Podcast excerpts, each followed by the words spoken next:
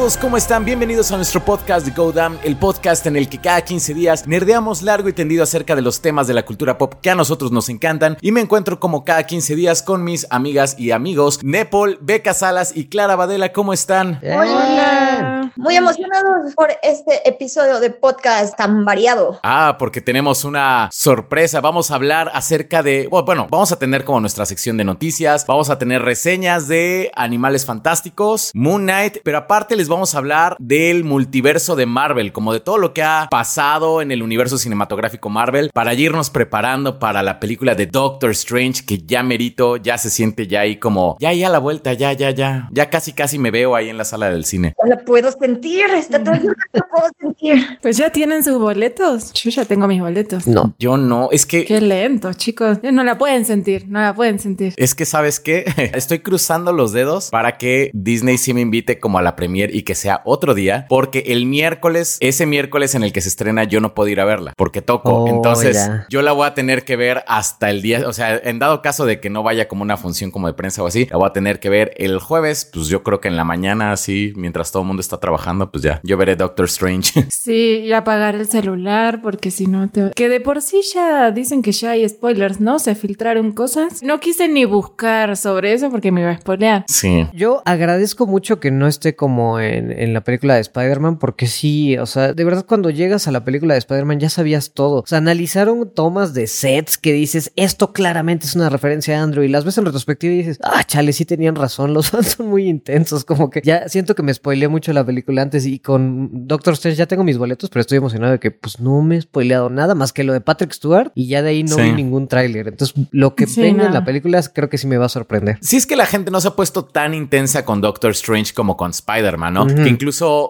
bueno, pero también lo chido es que sí había como tantas teorías que había unas que, bueno, resultaron ser ciertas y otras que de plano no tenían nada que ver. Entonces como que también como que por ahí como que, o sea, si le buscas, pues igual si encuentras como un spoiler que podría ser verdadero, pero pues entre tanta información como que realmente no. O sea, creo yo que lo único que ya sabía, o sea, cuando fui a ver la de No Way Home fue como, bueno, tienen que aparecer los tres Spider-Man. No lo sabía así como a ciencia cierta, así porque haya visto algo, pero sabía como que tenía que suceder, pero fuera de eso no, ningún spoiler. Es que justo como que No Way Home había una expectativa muy específica de ver a Toby Maguire y a Andrew Garfield en el MCU o en Marvel junto con Tom Holland. Y como que en Doctor Strange no hay eso, o sea, no sabes exactamente qué esperar, excepto que van a abrir el multiverso, que va a salir Wanda, que va a salir Evil Doctor Strange, pero eso ya, todo eso es más de fans de Marvel. Entonces creo que para la gente más normal que no ve tantas estas tipo de películas, es más como de, ah, pues a ver, veamos. Sí, estoy totalmente de acuerdo, porque estoy seguro que hay un subreddit que sí ya tiene el guion de la película y todo, Sí.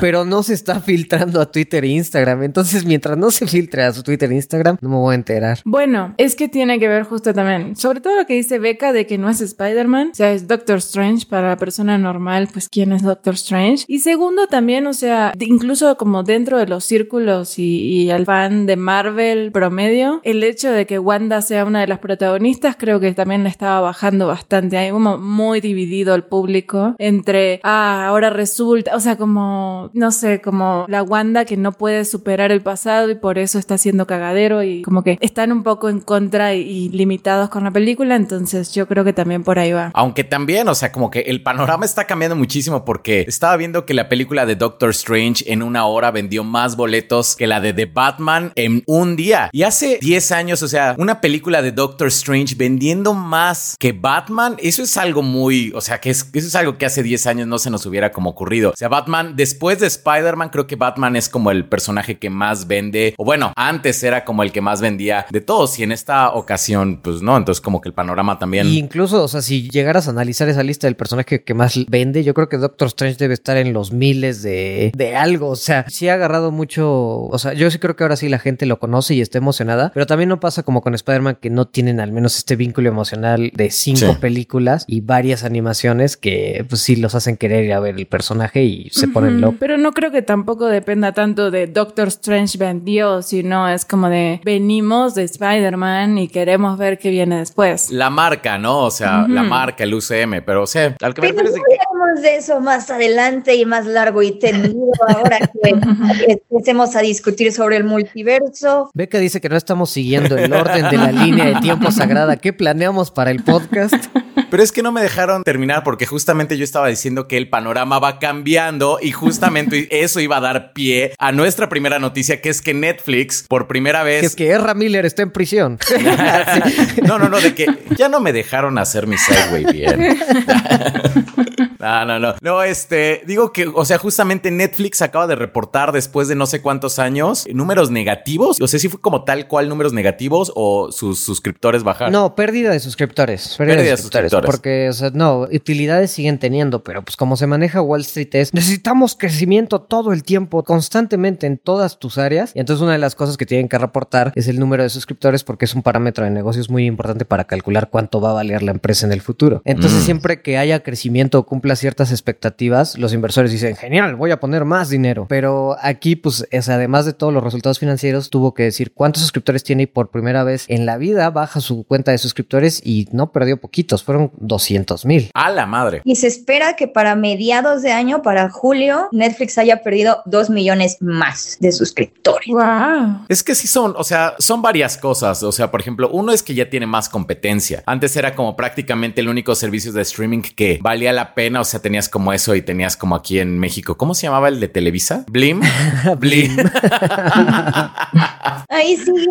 Ahí sigue. Sí, no por mucho, pero ahí va, ahí va. Bueno, o sea, pero era como, o sea, ya ahorita ya hay marcas como muy grandes que realmente ya le están como haciendo competencia. O sea, tiene a Disney Plus, tiene a Amazon, que ya, bueno, que sigue creciendo, tiene HBO Max. Pues ya como que hay más propuestas y la gente dice, bueno, pues sabes qué, pues Netflix también es el más caro de todos, ¿no? Si es como, y no por poquito, si es como el doble del precio. Entonces, como que la gente también supongo que piensa, a ver, realmente me está dando el doble, así como realmente vale la pena pagar el doble por un servicio como Netflix, pues creo que ya se está sintiendo, ¿no? Sí, y más porque sí están teniendo un tema de contenidos de que, quieras o no, todas las películas que ahorita están repartidas en servicios de streaming, todas estuvieron alguna vez en Netflix. Entonces siempre te tocaba antes que Netflix tenía, ah, ahorita pusieron tal película que no veo hace años. Ah, acaban de poner tal serie, vela, güey, ve. O sea, y estaba el tema de compartirte series y películas que han sido muy importantes, pero nunca habían estado en internet. Y ahorita el gran problema es que todos los estudios ya abrieron su propio servicio de streaming y Netflix se está quedando sin casi nada y tiene que depender más de su contenido original. Cuando antes era, tenías todas las películas que te gustan y el plus era, a ver, ¿qué está haciendo Netflix con su contenido original? No, ahorita te vas a quedar, pronto te vas a quedar con solo el contenido original y o le mueven para que sea algo que esté al nivel de Fox, de Disney, de HBO Max y tengan una gran variedad y calidad de contenido. No es nada fácil, son estudios que llevan décadas en el mercado. ¿O qué haces? Yo sí digo que deberían bajar precios porque están analizando varias opciones, ¿no, Beca? Sí, totalmente, pero como dices, deberían estar bajando precios y deberían seguir invirtiendo en contenido porque es algo que están ahorita haciendo las otras grandes plataformas de streaming. O sea, las otras grandes como Apple TV o Disney Plus o HBO Max están invirtiendo en un montón de contenido, tanto local como internacional, para ofrecer un montón de opciones. Y ahorita las estrategias que tiene Netflix supuestamente para mejorar esta situación es cobrarte por compartir contraseña y crear un plan que sea más barato con anuncios. Y eso los analistas de Wall Street están diciendo que no es una jugada que tenga como un piso muy sólido, sino que solo crea más incertidumbre respecto al valor de Netflix si lo comparas con otras grandes compañías de streaming. Porque ahorita, bueno, básicamente eso de cobrar por compartir tu contraseña, pues es un costo más. Entonces, ¿cuántas personas van a decir, no voy a seguir pagando esto si no puedo compartir mi contraseña? O, punto que sí, que sí hagan que algunas personas de los 100 millones de usuarios que no pagamos por utilizar el servicio de Netflix, porque yo no pago, o sea, es que pongan que algunos de ellos sí lo vayan a tomar, pero pongan que otros no, porque en mi caso al menos yo pago por HBO Max, yo pago por Disney Plus y me he puesto de acuerdo con amigos o con mi hermano y yo les doy esas contraseñas de esos streamings y ellos me han dado Netflix. Entonces, y la verdad, ya comparándolo, me gusta más el catálogo de HBO Max. O sea, en HBO Max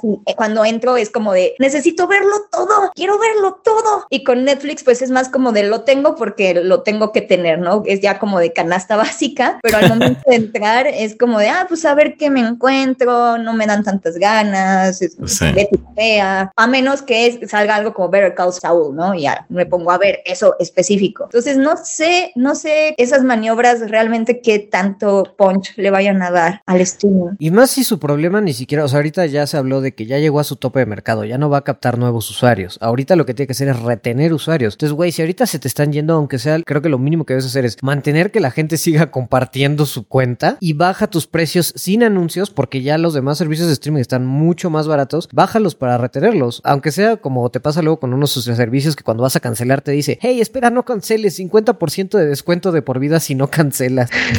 Eso suena bien. Sí, pues necesitan algo así porque ahorita con tantas, tantas opciones, yo no siento que, que subir el precio o poner más barreras a la entrada con eso de los anuncios. Ajá, exacto. O sea, es que además, o sea, si la gente ya se quiere ir y todavía les querés cobrar por salirse, es como de, bueno, o sea, casi casi los estás echando, ¿no? O sea, es, es absurdo. O sea, a mí el tema de la contraseña es como de, no, si de por sí estoy dudando, te estoy pagando una fortuna, la verdad es que si encima te tengo que pagar más, prefiero irme a otro lado y ya no pagar nada, me ahorro esos 200 pesos y listo. Fíjate que justamente, este, sí estaba pensando eso hoy en la mañana porque vi, bueno, me metí a Netflix a ver Better Call Saul y dije, tiene mucho tiempo que no entraba a Netflix así como a ver algo en específico, así de que, ah, está esta serie, voy a verla. Como que sí, como que regularmente ya uso más como HBO Max y entonces ya como que dije, ah, mira qué raro estoy entrando a Netflix. Es que además desde hace rato, o sea, sí hubo un punto en el que no solamente Netflix tenía como acaparado el mercado, sino que sí tenía cierta calidad. O sea, una película producida y hecha por Netflix, o sea, sí, sí, sí tenía cierto sello. De repente empezó a bajar y de repente, bueno, tenemos, ¿no? Cosas como Jupiter's Legacy y así. Entonces vos decís, bueno, la verdad es que no, ni siquiera confío en su contenido. O sea, y el contenido bueno, el dueño ya tiene su propia plataforma, entonces ya se lo llevó. Entonces realmente es como, mm, no sé, yo creo que sí tienen que apostar a la creación de contenido original buena. O sea, no, no, no a lo barato. Hasta eso sí han dicho que no van a disminuir su inversión de contenido, lo van a mantener estable ante años anteriores, pero pues ya se ve que la compañía sí va a empezar a tener problemas con los cuentafrijoles porque, o sea, dentro de la empresa siempre está el ejecutivo que dice, no, gasta menos, porque ahorita los dos CEOs dijeron, no, vamos a seguir invirtiendo lo mismito que estamos invirtiendo en años anteriores y dijeron sí, pero ya salió por ahí el director operativo de la empresa o el que, no sé, el que lleva los números que dice, "Mm, yo creo que deberíamos ser un poco más conservadores con nuestra inversión dada la situación, entonces yo creo que ya se van a empezar ahí a pelear internamente entre si le tienen que bajar a la inversión de contenido o no y eso ya da lástima porque Netflix ahorita tenía carta libre para hacer lo que sea porque seguía creciendo y seguía ganando miles de millones. Entonces los inversores eran así como, ah, sí, invierte 20 mil millones de dólares en contenido. ¿Qué importa? Mira, mientras no les quiten Betty la Fea, Netflix va a seguir sobreviviendo.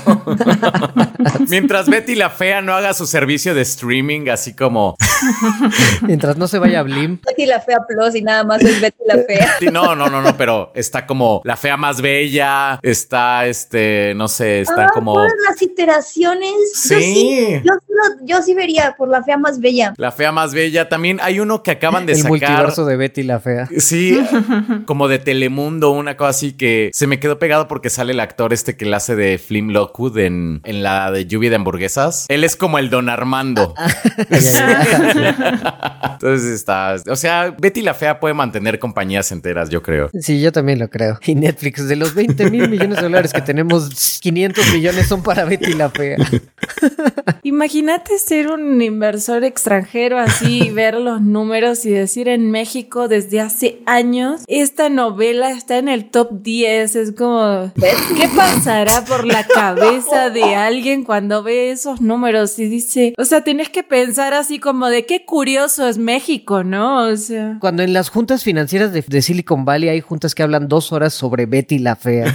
estoy segura que sí, estoy segura que sí. A ver, Netflix, ¿qué podemos hacer para ser más como Betty la fea? Sí. Ideas, ideas, escucho ideas. Hicieron otro Betty la Fea. sí. México, México es la respuesta. Exacto. La familia de Fernando Gaitán recibiendo así millones de propuestas para comprarles a Betty la Fea. Por favor, por favor. Es que a mí sí me parece increíble cuando hay algo importante como Better Call Saul o lo que sea. Sí, Betty la Fea está como en el top 9, top 10, top 8. No hay nada y Betty la Fea top 3. Top 3. Ajá, sí. Siempre está entre el 3 y el 5, así por default. Es que sí es un gran problema, o sea, Netflix como que subestimó el poder que es tener cosas anteriores que la gente quiere, porque neta, o sea, los demás servicios sí están invirtiendo buen en contenido, pero no la cantidad que Netflix, está invirtiendo muchísimo menos que Netflix, pero porque dices, O sea, voy a HBO Max y tengo todas las de Harry Potter y tengo todo Batman y puedo ver todas las series y películas viejas, que sí, todas las películas que quiera. O sea, yo por ejemplo ahorita estoy usando muchísimo Netflix, pero por una razón que me da hasta vergüenza. Yo me burlaba de Paramount Plus, le escupía Paramount Plus, pero de pronto dijeron, tenemos todo Star Trek. Y yo dije, mmm. y que lo contrato para ver una serie que quería ver, la de Deep Space Nine, y pum, no estaba en Paramount Plus, esa es la única que está en Netflix. Yo fíjate que acabo de contratar Paramount Plus, justamente lo contraté como por un mes para ver la de Handsmaid Tale, Ah, la nueva temporada. Ah, Sí, o sea, pero es que sí, o sea, sí pasa que de repente dices, es que tengo muchas ganas de ver esta serie. Chin es Paramount Plus, pero también sabes que Paramount Plus cuesta 60 pesos. Si costara los 200 pesos que cuesta Netflix, Ah, Exacto, exacto. Ajá. Y viene también eh, con Claro Video. A veces viene gratis con Claro Video. Ah, pues ahí está. Pero, o sea, si yo tuviera que pagar 200 pesos por ver esta serie, pues a lo mejor digo, no, mejor me aguanto, no sé, como que lo postergo y de repente, pues digo, bueno, mejor veo otra serie. Pero es justo como dices, yo sí compré Paramount para ver el reboot de iCarly, bueno, la secuela de iCarly. Y pues ya, o sea, nos hemos quedado porque sí tiene buenos, sí ha tenido buenas producciones. Halo me gustó. Y además el costo es tan bajo que dices, ok, bueno, son 60 pesos, son 60 pesos. Sí, Sí, es como una ida al Oxxo. Y Paramount, así con su, mi estrategia de negocios es mantenerlo en 60 pesos y seguir cobrando esto por el resto de mi vida. Y sí deberían, porque ahorita creo que la competencia en precios va a estar muy, muy, muy cañona. Y más conforme vayan creciendo estas grandes empresas como Apple y HBO Max. HBO Max sigue en 80 pesos, ¿no? No, ya subió a 150. Ah, sí. Sí. Se están poniendo codiciosos. Es que está muy bueno su catálogo, la verdad, está muy bueno. Sí, sí, está muy bueno, ¿eh? O sea, es que está muy bueno. Es que siempre estuvo en 150 pesos. Lo que pasa es que teníamos las promociones de a mitad de precio y todo eso. Ya. Y yo, o sea, ahora justamente que estuve viendo, porque estaba buscando para hacer una cuenta, para contratar otra cuenta, creo que muchas de las promociones, incluso desde que salió así, era como a mitad de precio por seis meses, a mitad de precio por un año. Entonces yo creo que ya mucha gente está pagando precio normal, ¿eh? Lo que pasa es que también me acuerdo que cuando salió HBO y lo platicamos acá, fue como de, ah, yo lo pagué a, no sé, 89 pesos, ah, yo lo pagué a 60 porque me tocó otra promoción, porque tres días después habían sacado otra promoción. Y ahora todavía creo que siguen sacando promos. Total Play lo tiene, incluye HBO Max en Ah. uno de sus paquetes. No, y, ya- y no perdona HBO Max. A mí me, se me venció mi tarjeta. Yo me había suscrito con la promoción de 60 pesos. Y se me venció mi tarjeta y pues no pasó el pago. Y dije, bueno, entro y lo cambio. Y me dijeron, no, no pasó tu pago. Te quitamos la promoción. Ahora vas a pagar 150. Ah. Y yo, ¿qué? Güey, venció mi tarjeta. Y ellos, no, ¿te acuerdas que tengo Harry Potter y todo DC y tengo todo HBO y tengo todo? Y yo, pero señor, lo siento, pero son 150 o te vas. Y yo así, oh, ok, señor, tome 150. Wow. Ah, sí. Yo si me tuviera que quedar con uno, me quedo con HBO Max, la verdad. Sí. Pero así sin problemas. Sí los extrañaría, pero... Lo que sí tiene que hacer Warner para que siga funcionando HBO Max es seguir sacando a Ezra Miller de todas sus producciones, porque si no, la gente se va a desuscribir de HBO Max, porque en todo lo que hace Warner está ese güey. De entrada, ya que lo corran de Hawái, ya Hawái es un lugar que ya no debería de aceptar a, a Ezra Miller. Miller. No se admiten. Como el meme de Garfield. No se admiten Ezra Miller. Ezra Miller llegando a Hawái. Ahora, ¿qué pasó, Beca? Cuéntanos. Ay, es que lo volvieron a arrestar, ya van tres, porque resulta que lo habían arrestado por un incidente de Ay, tráfico. espera, justo Para, ahorita se te está ahogando tu audio. Es que como que pasó un coche o algo así. Sí, creo que está pasando un camión o algo así, ¿no? Seguramente es mi avión. Yo me, me, me muteo. Tu avión. Es su avión. Jaime, apaga el jet. Todavía no nos vamos. De hecho, sí hay, hay un vecino que se ve que tiene un helicóptero, entonces hay un, ciertos días en los que se empieza a sonar. ¿Tienes un vecino que tiene un helicóptero? Vaya. Es que, bueno, en uno de los edificios cercanos, pero nunca Ah, logro, o sea, siempre estoy así, los 15 minutos en lo que lo prenden y, y sale, y yo así nunca lo veo salir. Yo creo que está como del otro lado. Hasta mando a Jaime a buscar al el- Jaime, Jaime, ve a buscar el helicóptero del, del vecino. Ve al helipuerto y descubre de quién es. Estoy seguro que es el 102B. Sí, señorita Clara, de inmediato. No, no. Vas, Beca. Habiéndose ido el mejor amigo de Clara Carlos Slim. No, lo que pasa es que lo volvieron a arrestar esta vez. O sea, lo volvieron a arrestar por tercera vez porque resulta que lo habían arrestado por un accidente de tráfico del cual ni nos enteramos nosotros.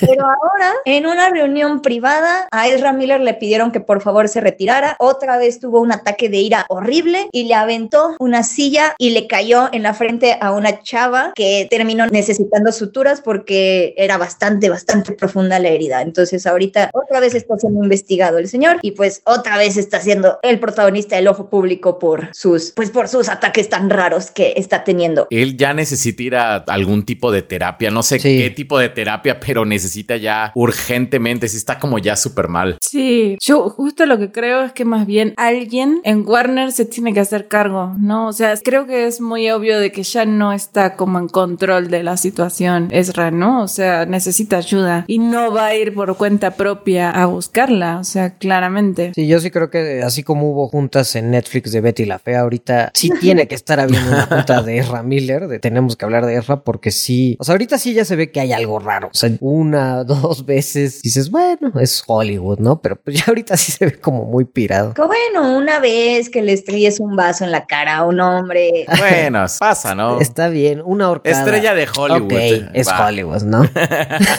Pero ya tres. No, y aparte, Ezra Miller ha tenido comportamientos erráticos desde el 2020, ¿no? En Finlandia también estranguló a una mujer. Luego lanzó un mensaje amenazando a unos miembros del Ku Klux Klan, que todo el mundo fue así como de qué pasa. O sea, sí es el Ku Klux Klan, se, se aprecia el gesto, supongo. Pero sí, es como tranquilo. Algunos chismes o bueno, algunos rumores de reporteros dicen que lo que está ocurriendo es que recientemente, o sea, en últimos meses, Ezra tuvo una pérdida. No hay detalles sobre qué pasó, pero tuvo una pérdida. Entonces cae en una depresión muy fea que se mezcla con problemas mentales que él tiene. O sea, al parecer sí tiene un problema de salud mental bastante fuerte que no está pudiendo controlar ahora que tiene como pues todas estas depresiones y toda esta ansiedad por la pérdida que sufrió. Y supuestamente por eso hace dos meses se fue a viajar con unos amigos por el mundo, pero en algún punto los amigos desaparecieron. O sea, hay como agujeros en la historia de Ezra Miller, por eso está como, no sé, sí, yo creo que sí tiene problemas muy feos, porque en Sí. algún punto ya no hay esos amigos y cortó comunicación con todos, o sea, por lo que dicen en las, las especulaciones y los... Son, estos son como rumores de insiders de Hollywood, como Grace Randolph o como el... Ay, no me acuerdo cómo es, el que siempre saca plot points de Marvel, pero... Daniel RPK. Ándale, RPK. Lo que están diciendo es que se separó de sus amigos y entonces se quedó en Hawái completamente solo y no ha querido hablar ni con su familia, ni con su agente, ni con representantes de Warner que sí han tratado de comunicarse con él, pero él ha rechazado absolutamente todo contacto. O sea, no saben qué está pasando con Ezra Miller en Hawái tampoco. Y la razón por la que aparece de repente así como no, pues es que golpeó a una mujer en un bar o golpeó a alguien en una fiesta y tal, es porque pues es famoso, llega gente, fans, le dicen, ay, no puede ser, es Ezra Miller, Ezra Miller, ¿quieres ir a una fiesta? Y Ezra Miller les dice, oh, claro que sí, pues qué chido, pues, va Ezra Miller, va un actor famoso de Hollywood, pero pues pasan cosas, el actor no está bien y termina en estos altercados violentos. Ese es como el, Ya, ya, ya. lo nuevo, porque había como muchas especulaciones ya de que el hombre estaba en metanfetaminas.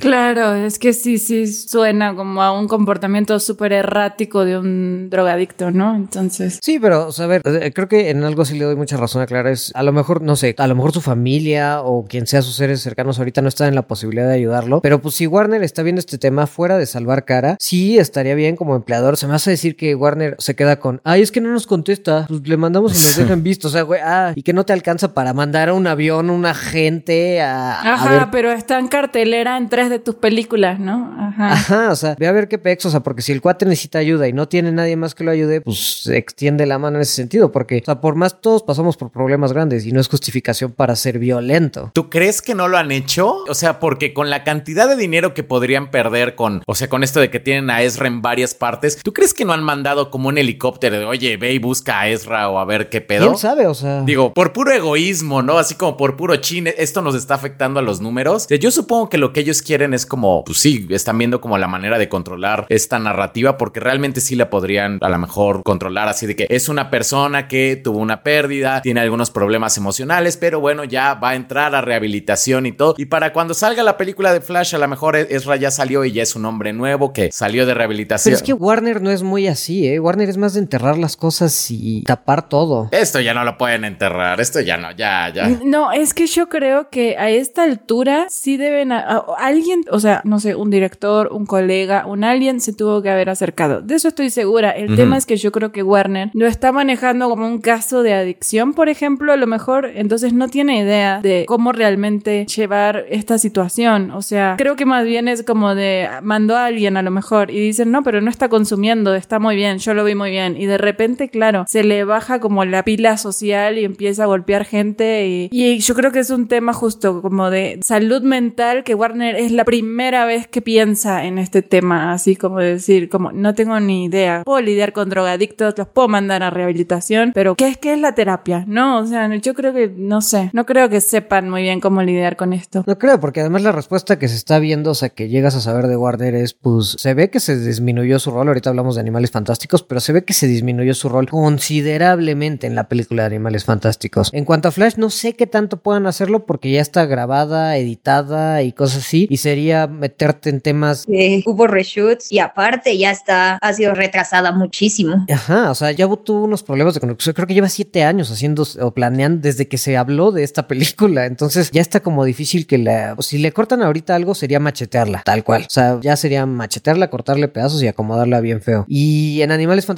desconozco por qué, si- o si tuvo siquiera algo que ver, porque sí se siente que su redu- la reducción de, de Ezra Miller es, pues es a propósito. Y con otras controversias que ha tenido, como lo de Johnny Depp, lo que hace es, ok, bye, cambio este güey. Hay problemas con este, cambio este güey. De ambos lados, de donde sea yo, nada más cambio y que ellos resuelvan su vida hollywoodense. Entonces sí, o sea, hasta con JK Rowling, ¿no? En el especial de, de los 20 años de Harry Potter fue como, no, pues no le invitamos. Ya es como, no sé si le estén ofreciendo ayuda, ojalá sí, o ojalá alguien se lo ofrezca pronto, pues. Sí, no creo que vaya por un lado de ayuda, sino como de ve qué pedo con esta persona, a ver, control de daños. Es que el daños. problema es que él es un adulto. Exacto. Si no quiere entrar a rehab, no lo van a poder Sí, meter. Ni si no quiere regresar, Claro. no van a poder regresar. Entonces, por más que vayan y por más que le digan y por más que Exacto, traten sí. de razonar, pues él va a ser como de, ah, No obvio, quiero.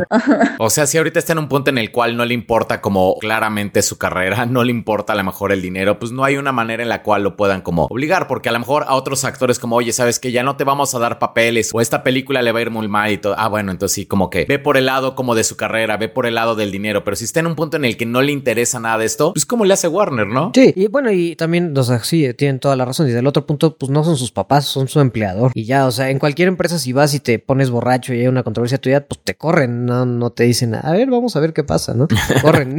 O sea, sobre hacer un statement, o sea, de decir como no condenamos los actos de violencia de esta persona. Ajá, pero eso es eh, soltarle la mano bien feo, ¿no? No, y aparte creo que es, no sé, o sea, el generarse hate innecesario, porque exactamente, o sea, es como nosotros estamos hablando, es una persona con problemas de salud mental que está pasando por una situación muy difícil, que sí no es justificación, como dice Apple, para ser violento ni para atacar a gente inocente, que no tiene absolutamente nada que ver con eso, pero pues también Warner que como queda, ¿no? O sea, queda Ajá. como no le importa, de por sí ya queda como que no le importan sus artistas y realmente no le importa su equipo de trabajo, lo único que le importa es que sus propiedades intelectuales vendan bien y se mantengan bien, pues sí siento que... que morirán los necesarios para salvar esta compañía. Exacto, o sea, no, no me sorprende que Warner no diga nada. Sí. Claro, pues sí, tienes toda la razón. Y sí, es muy así Warner y con eso de las propiedades intelectuales, híjole, una de, de las grandes propiedades intelectuales que no sé qué piensan o cuál es su futuro o cómo llegó a su concepción es Animales Fantásticos. ¿Ustedes la vieron? Oh, sí, oh, claro que sí. Fíjate que conmigo me pasa algo muy curioso con Animales Fantásticos 3, porque cuando salí de verla dije, ah, no me molestó, o sea, me está buena, eh, la disfruté, me reí, Sí. no la volvería a ver, No.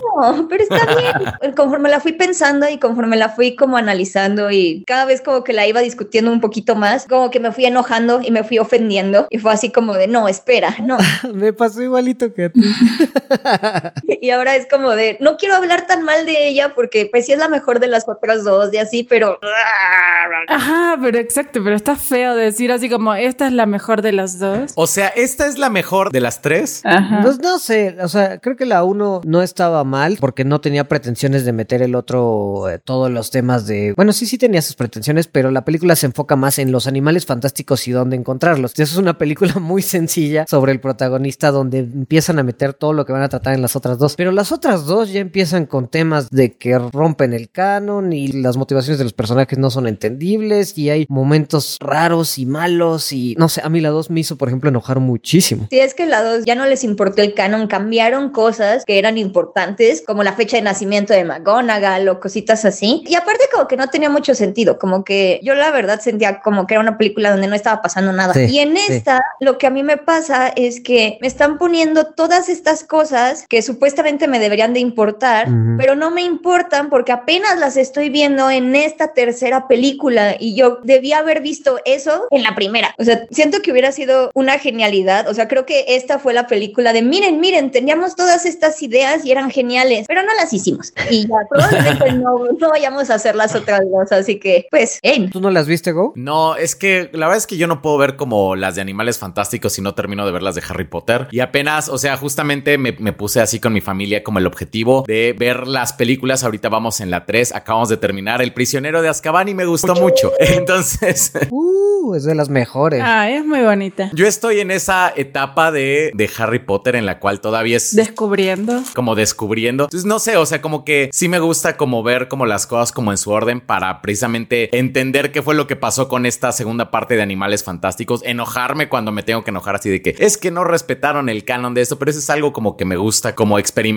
justamente como en el en el orden en el que salieron como las publicaciones. Claro. Entonces, sí, sí, sí. Pero ustedes hablen, ustedes hablen. No importan los spoilers. A mí la verdad sí me gustó la idea de que estuviera situada en medio de unas elecciones y que el tema fuera que Grindelwald podía o no podía ser candidato para ellas. Ese tema a mí la verdad me gustó. La idea me encantó, pero yo siento que eso debía haber sido como desde la 1. Pero la democracia realmente no importa porque el cabrito es quien va a. Ajá, o sea, es una imposición divina el líder, entonces da igual. Y eso también gustó mucho. Por fin le dieron una buena justificación para que Newt Scamander, el magizorólogo por excelencia de Howard, estuviera involucrado tanto con Dumbledore como en las elecciones tan importantes del Consejo de Magos y tal. Ahí está una razón en lugar de estar. Es que a mí la verdad la primera no me gusta tanto precisamente por eso, porque la siento como Pokémon Go Sí, es muy sencilla. es muy sencilla. al animalito. Y ahora sí lo tenías, o sea, podías ponerlo atrapando animalitos mientras cuidaba al Chilling o a Bambi, porque Bambi era importante, pero no, o sea, no es tan importante. Pero la primera creo que sí logra algo bien, que es como establecerte un personaje del que no conocíamos más, que lo habían mencionado en los libros como el autor de un libro y ya. Y sí logran establecer como un personaje carismático por el cual te puedes interesar, establecen nuevos personajes, se conecta bastante bien, lo usan bastante bien para conectarlo a la parte de atrás porque Go, o sea, para que tengas un contexto, esto eh, se da pues en el pasado y entonces lidia en un momento del mundo mágico donde va a haber una guerra entre unos nazis mágicos que quieren matar a todos los moguls y el bando, el resto del mundo que dice, no, oye, no mates a todos los moguls. Eso suena interesante. Eso suena muy interesante, sí. Ajá, o sea, de, de verdad es un periodo muy interesante en el canon de Harry Potter. De hecho, creo que cuando decimos rompe el canon, no- no- bueno, al menos yo no me refiero tanto a cosas como la de McGonagall, que dices, bueno, sí, no respetó la fecha de nacimiento de McGonagall, es una tontería y sí molesta, pero no me molesta tanto como el hecho de la oportunidad desperdiciada de que esta época es muy interesante, porque ligero spoiler que para lo que vas a ver después, Sí, tú, tú, tú, dale, tú, dale. Hubo un mago oscuro antes de Voldemort que se llama Grindelwald, que quería ser, o sea, quería ser el Hitler mágico, ¿no? Pero contra los muggles. Ajá. Y este, y Dumbledore estuvo muy involucrado con él en su infancia. Y de hecho, Dumbledore tenía estas ideas fascistas y estaba de acuerdo con él en que los magos deberían dominar. Y después Dumbledore cambió de opinión y decidió, oye, no creo que lo que estamos haciendo es un poco. Dumbledore estaba de acuerdo como con los fascistas. Ajá. Ese es como Zack Snyder makes Dumbledore, ¿no? Es como... Haz de cuenta que Hitler hubieran sido dos y escribieron Mein Kampf entre Dumbledore y Grindelwald. Tal cual. Mi lucha por Grindelwaldi. Mi lucha por Grindelwald y Albus Dumbledore. Ya te irás dando cuenta, es que tal vez es un spoiler de Harry Potter, pero pues ya ni modo. Sí, tú dale, tú dale, tú dale. pues ya lo dimos. Sí. pasó hace 10 años, pero Dumbledore es una mala persona. O sea, Dumbledore Sí. manipula, Dumbledore miente, Dumbledore manipula horrible a Harry. O sea, lo vas a ver. Creo que no se ve Ah. tanto en la película, se ve más en los libros. No, creo que incluso en los libros todavía No. no lo llegas. Es como un análisis del personaje. Pero a partir de la quinta se empieza a ver bien fuerte eso. Sí, se empieza a ver un poco más. Ah, ok. Sí lo ves. Pero nunca fue el malvado. O sea, sí dices, qué raro, Dumbledore. Pero ya que lo piensas en retrospectiva, dices, güey, eres un sociópata. Oh, eso está muy interesante. Sí, porque ahorita es como, oh, Harry, Harry, oh, Harry, qué bonito te ves. 100 puntos para Gryffindor. sí, sí, sí. Y más en las primeras dos. Y es que lo, eso es lo peor, que siempre es así, entonces no te das cuenta.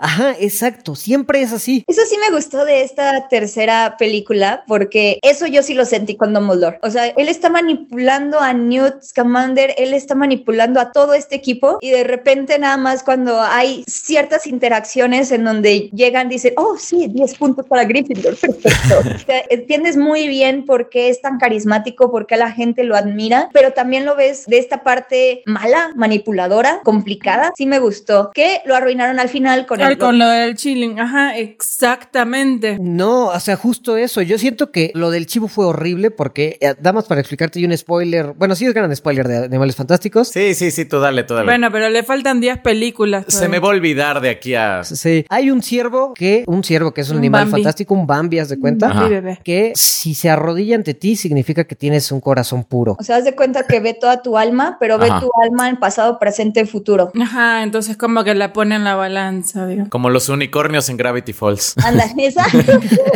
Pero reales, sí. Así. Entonces, hay unas elecciones aquí para un Consejo Internacional de Magos que jamás Ajá. en la vida, en nueve películas, habíamos escuchado que hay un Consejo Internacional de Magos donde hay un presidente. Pero en uno de los mil títulos que tiene Dumbledore. Ajá. Sí, sí, tal cual. No, pero era del Orden de Merlín nada más, ¿no? No, según yo, o sea, según yo sí está del consejo de la, o sea, sí era como ex ministro de no sé qué, pero es como uno de sus mil títulos. Según yo sí lo tiene. No, porque él nunca fue político, nunca tuvo un cargo político. Bueno, pero haz de cuenta, en estas elecciones se define al presidente de todos los magos de todo el mundo, porque eso es algo que también rompe el canon, porque siempre hubo ministros independientes de cada país, y se define el presidente absoluto de todos los magos, y Grindelwald entra a la boleta y manipula a uno de estos siervos para que se arrodille entre él y la gente crea que él es digno de, de gobernar, ¿no? Ah, ok. Ajá. Que en cuanto lo eligen presidente y lo eligen casi casi a mano alzada, porque Ajá. nadie cuenta los votos, solo dicen, ah, sí, ganó por aplausos.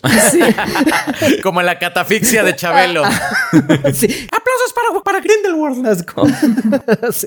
No me sale la voz de Chabelo. pero- Las elecciones no importan y los candidatos no importan porque el chivito es el que va a escoger, ¿no? Entonces ya nada más, ay, el chivito Exacto. y todos con las varitas verdes, ¡yay! Ah, no, no, ya no. El chivito dice que la otra morra amarilla y todos con las varitas amarillas, ¡yay! Ajá. El chivito se arrodilló entre Dumbledore y todos. ¡Oh! Esos detalles que rompan el canon son los que duelen, porque el chivito nunca debió arrodillarse ante Dumbledore, porque al final de la serie te tienes que dar cuenta que Dumbledore tenía buenas intenciones, pero es un sociópata. O sea, qué bueno que si su Exacto. sociópata tenía En riesgo la vida de niños con tal de obtener sus objetivos. Y dices, güey, tú escribiste a Dumbledore, tú escribiste este cierre magnífico para este personaje y luego vienes y en otra película haces que un siervo del siervo de la pureza se arrodilla ante él. ¿Qué está pasando contigo? El siervo de la pureza. Al final Dumbledore no se queda a la boda porque pues es oscuro y tiene muchas cosas que tiene que arreglar antes. Sí. Y, y yo lo que siento, Beca, es que dices que aquí se nota. Yo creo que no se nota. Creo que vuelve a ser el, el Dumbledore de las primeras películas que todo el mundo lo ama. Y ay, qué genial es Dumbledore. Tienes que admitir que tiene estilo. Y o sea, como que todo el mundo lo admira y no se ve como este, como lo que es. Y no exploran los secretos de Dumbledore, que fue toda esta adolescencia que tuvo con Grindelwald. Bueno, acá re spoiler. Es gay, Marco. O sea, lo dijeron explícitamente. Ay, sí, ay, no, me sorprendió mucho. O sea, ese es un gran secreto. O sea, la salida del closet. Para, para. O sea, ese es el secreto de Dumbledore. Eso es lo que me molesta, que ese haya sido el secreto de Dumbledore. Y no como pasó en la 4, Así como, ese hasta yo lo sabía y ni siquiera sigo.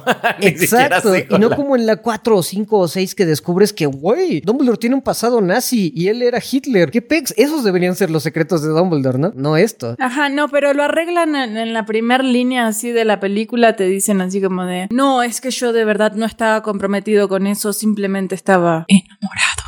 Y ya, así, eso es todo, eso es toda la solución que le dan, eso justifica cualquier cosa. Vos pudiste ser pro vida en tu pasado y no importa porque lo hiciste por amor, pasa nada. Pero están mal, chicos, esos no son los secretos de Dumbledore. El secreto de Dumbledore era que Credence era en realidad el hijo de Aberforth, porque todo mundo Ah. sabemos de Grindelwald y el amorío con Albus, pero el mismo verano en el que yo me enamoré de Grindelwald, mi hermano también se enamoró y tuvo un hijo que era Credence. Tan, tan, tan, tan, tan. Ajá. ¿Y cuál novela? No lo sabían, lo acabamos de descubrir, mi cielo, perdóname. Tuvo un hijo en un verano caliente Ay, sí. con la vecina. Un amor de verano, la mujer se fue y nunca le dijo. Eso ni te lo vamos a explicar, Go, porque es Sí, estúpido, no, no, no, no. no tiene ni sentido. Ya llegaré. En algunas semanas ya llegaré. Pero ahí, ahí, esa historia es la excusa perfecta para deshacerse de Ezra. O sea, porque algo que sí me había gustado de la primera era la historia del personaje de Ezra, justamente como Credence, y que te iban a mostrar como este tipo de magos oscuros, como, ¿cómo se llaman? Obscurial. Ajá. Entonces, como que decías, ah, bueno, y esto se relaciona con los Dumbledore porque su hermana era uno de esos. Y vos decís, ah, entonces es el hijo de la hermana o algo así, ¿no? Exacto. O, o algo tiene que ver y de repente parece que estás viendo Star Wars y todos son Skywalker y ahora son todos Dumbledores y es una cosa muy rara. Pero así, todo lo bonito que habían construido, acá J.K. Rowling dice, no, bye. Pues yo voy a ver el cáliz de fuego, yo no sé ustedes. pero- yo voy a ver a, a el Venganzas este, usando su varita de una manera como muy peculiar, así como si fuera como una pistola. ya ven que agarra, o bueno, algo así vi que Cedric Diggory, bueno, que Robert Pattinson dijo que se sentía ridículo usando su varita como varita normal y que por eso la sostenía como un arma. no, no sabía. Yo apenas voy ahí. Eh, Eso tengo que decir que sí me gustó. La nueva coreografía en donde se pelean Grindelwald y Dumbledore. No me gusta la dimensión de espejo de Doctor Strange a la que Dumbledore lo mete, pero la nueva coreografía que hacen me gusta. O sea, sí se siente personal, se siente hasta como un poquito más de artes marciales y más como de espadachines cuando se agarran No. el corazón, así como, ya ves, cuando no. Sí. Pues sí, o sea, estuvo padre, pero ojalá ese no haya sido el épico duelo entre Dumbledore y Grindelwald que han hypeado Ay, durante sí. ocho libros, porque si eso fue el duelo épico entre ellos dos, es como, "Ay, ya, por Dios. Ajá, no, pero además fue una estupidez lo del pacto de sangre, entonces valen para pura madre esos, ¿no? O sea, Sí, lo deshicieron tan chafa que hasta Dumbledore le preguntan y dice, eh, no sé qué pasó, pues fue el destino.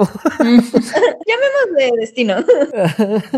Pues es que sí es mala, o sea, yo también salí contento como tú, Beca, pero sí, la vas pensando en retrospectiva y es mala, y es como, es tan triste que una franquicia con tan buenas ideas y tan buenos personajes se haya reducido a esto. es que sabes cuál es la peor parte de todo, que J.K. Rowling me está escribiendo las... Sí, exacto.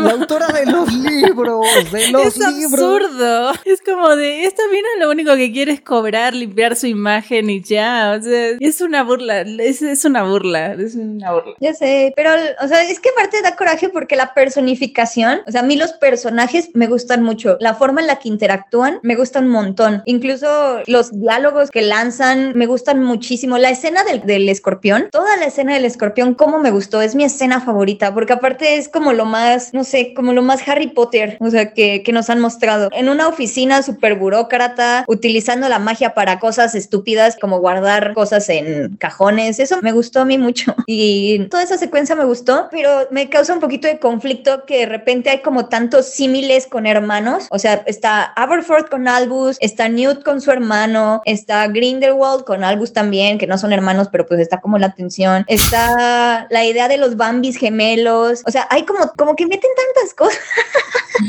Yo pensé que ibas para otro lado. Está Albus y Grindelwald que están como la tele.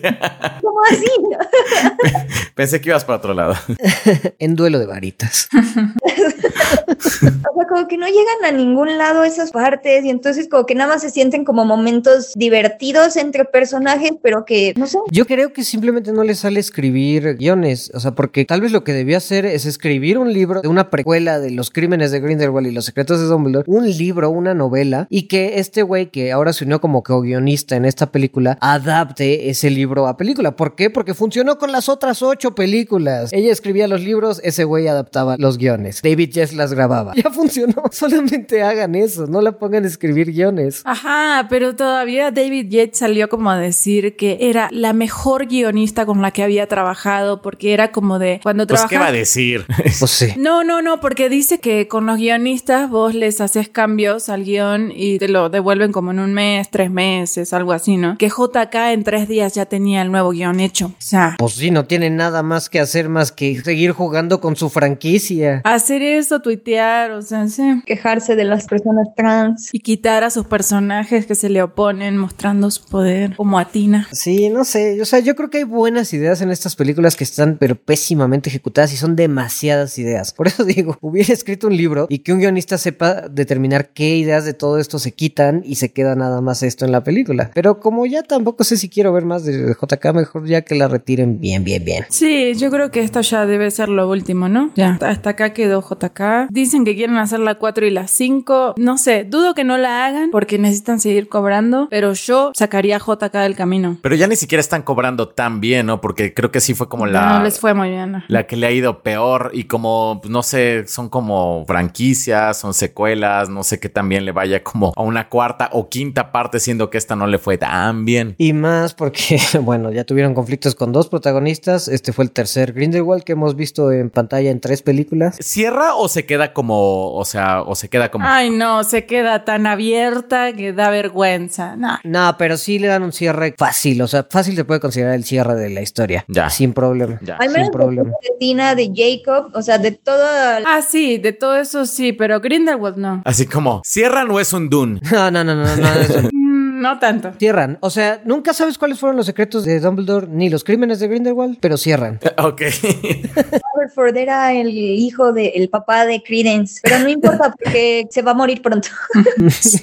ah, sí, encima le dieron algo así de, no, ya, Erra ya se va a morir. Le pusieron un fénix para que lo persiga toda la película y te repiten como cinco veces, es que si te persigue el fénix es que ya te vas a morir. Tuvo que regresar a su planeta. como Pucci. sí. Es muy gracioso. Oigan, solo como un comentario bueno, me gustó mucho más Mikkelsen como Geller Grindelwald. Ah, sí. Mucho, mucho, mucho, mucho. Qué Bueno, o sea, a mí la verdad sí me había gustado Johnny Depp como Grindelwald, o sea, porque creo que sí emanaba un personaje malvado. Y tenía la parte del carisma que no tiene tanto Mikkelsen. Pero yo lo que creo es que es un poquito al contrario, o sea, al Ajá, el carisma. Yo no votaba por él, o sea, yo no votaba por el Grindelwald de Johnny Depp. Ese hombre sí siento Bueno, que eso sí. es una cadabra en, en el momento en el que le diga como hola. Y Mikkelsen sí hace muy bien de este hombre más simpático, más diplomático, que cae bien a las masas, a la élite política. Eso me gustó En, mucho. en- en eso tienes razón, pero en la 2 pintan a Johnny Depp como que puede casi casi encantar a los guardias con sus palabras y hacer que lo hagan librarse de prisión. Y este güey no lo ves como en un uno a uno encantándote. Eh, Este Matt Mikkelsen sí es más como, oye, o me haces caso, te corto la garganta, qué pe... Ajá, sí, sí. Sí, con, con- sí, estoy de acuerdo. A mí visualmente no me gustaba mucho el de Johnny Depp, pero, o sea, como que el pelito parado, rubio, el ojito de color, como cara de loquito, era como de... Muy Tim Burton, ¿no? Sí, sí, se me hizo así. "Ugh". Sí, yo visualmente cuando lo vi dije, no, o sea, no sé qué personaje es, pero... Pero no, No. en general no. Él era su mejor personaje, pero en años. O sea, Johnny Depp, estamos de acuerdo que su carrera estaba pero remuerta. Y con Animales Fantásticos yo sí lo vi así como de, ah, mira, Sí. ya regresó. Ya, ya. Sí, estaba chido porque es un personaje que puede estar como siendo muy amable contigo y acaba de matar a un bebé. Entonces es como, es un personaje interesante. Pero no se habla de Johnny Depp, no, no. No, no, No. no. Tienes razón, mejor hablemos de Oscar Isaac. Oh, sí, vaya que sí. ¿Esa sí la viste, Go? Sí, nada más como que no tengo tanto que decir. Te entiendo. O sea, por ejemplo, como que vi el, el tercer y el cuarto episodio. De hecho, sí me estaba como dando un poquito de flojerita hasta el final del cuarto episodio. Ajá. Que ya fue cuando dije, ah, ok. O sea, sí es como, o sea, hay algo diferente, si hay como un plot twist, porque ya la sentí así como, ah, ok, como, no sé, como que me, me estaba dando un poquito como de, como, de, ah, pues es más de lo mismo de los primeros dos capítulos. Como, pues sí, la relación Mark con Steven. Este, sí, está este villano, pero como que realmente el cuarto episodio ya lo vi con mucha flojera. Ya realmente es como, pues bueno, vamos a verlo. Pero me gustó ese plot twist como del final, como que sí dije, ah, ok, entonces ya, ya quiero seguir viendo la serie. Ajá. ¿Y el 4? Ah, o sea, ¿el plot twist del 4 o del 3? El plot twist del 4. Del 4. Dile a tu amigo que ya deje de usar su helicóptero, Clara. Sí, no, es que pasan muchos aviones, perdón. no. Ah, también tienes vecinos con aviones. Sí, pues que no ves que ella tiene un jet. Mi avión. ajá. Mandé a Jaime por un gancito a París. A mí la verdad me está gustando Moon Knight. Disfruté mucho los últimos dos episodios, el 3 y el 4, pero es que a mí me gustan esas cosas raras. O sea, en un momento dije, ¿por qué está esta serie siendo tan extraña? ¿Qué está sucediendo? O sea, cuando pelean con la momia y así, a mí yo fui súper fan. O sea, a mí me estaba divirtiendo mucho porque, no sé, o sea, siento que Moon Knight es como de estas series para infantes, pero que son raras y que te pueden meter como a otras cosas igual de raras. Entonces, como que la estoy, estoy apreciando mucho el hecho de que ya se están yendo como por este lado más como extraño, con la diosa Taweret hipopótama saliendo de repente. Y... Eso fue muy raro.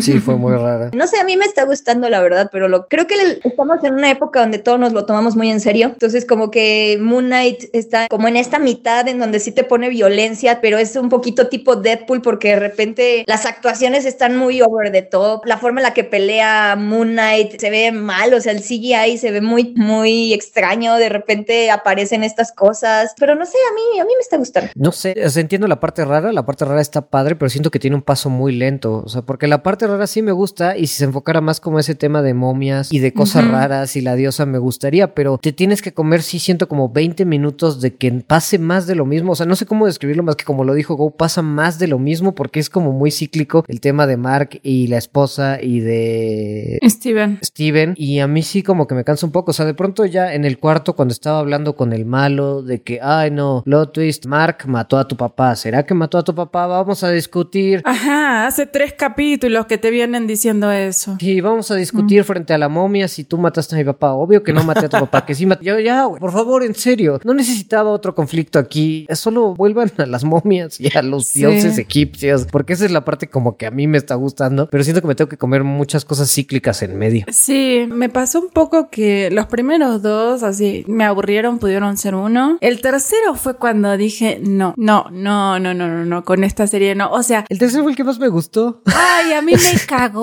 pero no, no, no te puedo explicar. Está estupidísimo. Yo dije, esta serie es una, es una caca. O sea, tienen que buscar a la, la tumba de no sé qué que está en el patio de alguien. Sacan el mapa de estrellas que tiene forma de estrella. Eso, no, no, no. No, no, no, espérate. No tenía forma de estrella. O sea, él como que lo dobló rapidísimo en menos de 10 segundos. Ah, ¿en serio? Ese es el enigma. Ajá. Hizo un origami así de una estrella acá súper perfecto. O sea, ni cositas, ni cositas hubiera podido hacer eso. Exacto, solo cuadraba en forma de estrella. No, no, yo dije, esto es absurdo. Eh, Justo por eso ese me gustó porque se me hizo el más ridículo. Eh, O sea, que Inadvertidamente ridículo. O sea, no era la intención ser ridículo. Y lo otro, o sea, cuando ya tienen como el mapa como de las estrellas, no, pues es que necesitamos ver cómo era el cielo hace dos mil años. Y yo dije, ah, pues hay una app que hace eso, ¿no? No, no, y, y de repente sale el dios este Conshrisk. No, es que yo recuerdo todo. Yo recuerdo todas las noches y ocupa toda su magia y todo su poder para regresar el tiempo, el cielo nocturno. Y si, güey, hay apps que hacen eso. Claro, pero de todas formas van a usar el iPad para apuntar al cielo, ¿no? Entonces no pasa nada. Digo, me deja tranquila el plot twist del cuarto, porque digo, entonces ese tipo de detalles estúpidos deberían tener un sentido y por eso es tan mala. no sé si sea un plot twist, o sea, ya no sé. No, es que yo creo que no. O sea, estoy tratando de verle el lado bueno. Estoy tratando de verle el lado bueno y me estoy tratando de convencer de que tengo que ver el quinto. Porque si entonces estas cosas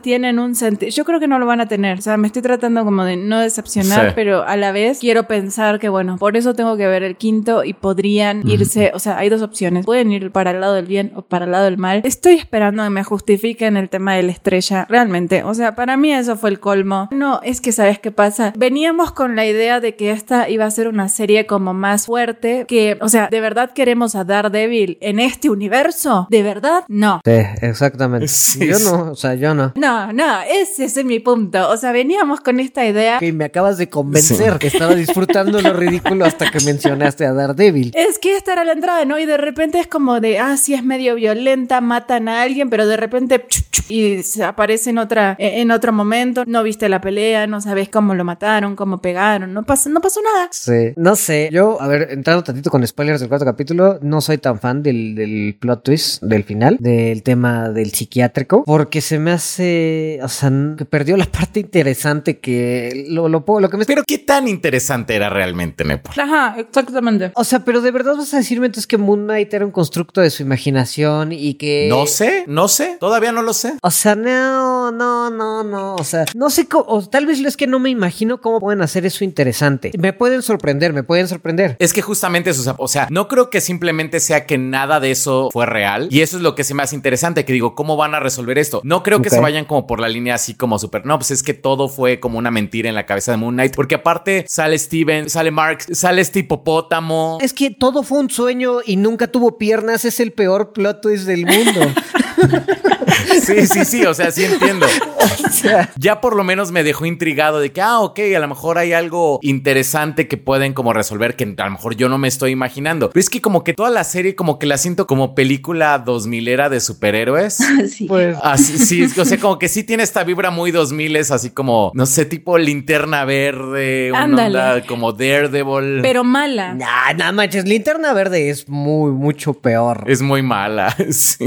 Nah, pero me refiero como a. Yo soy fan de la momia, Escorpión, Tomb Raider. O sea, y a mí esta serie no me está dando esa vibra y eso es lo que yo quiero. O sea, Sí, exacto, sí podría ir más por ahí. resolvamos, eh, no sé, peleemos con momias, resolvamos enigmas y. Pero no, de repente aparece Steven y entonces ch, ch, no viste nada. Carajo. De hecho, eso solo pasa en una parte del episodio 3. Es que a mí sí me está gustando mucho. O sea, el- lo que pasa es que a mí me pareció un gran plot twist cuando Mark le dice a su novia o a su esposa, lo que sea. Es que antes yo tenía a Steven controlado hasta hace poquito. Y es como de, ah, entonces el personaje principal no es Steven. El personaje principal es Mark, porque Mark es la personalidad dominante. O sea, me gusta cómo han estado jugando con eso de que realmente no sabes cuál es la personalidad principal. Y entonces de repente ya se hizo como esta dualidad. Me gustó mucho el triángulo amoroso porque, bueno, no sé, o sea, son de esas cosas raras que a mí me gustan. El triángulo amoroso me, me agradó. Y a mí lo que, yo lo que les iba a decir del centro de rehabilitación, tengo la teoría de que es el Duat,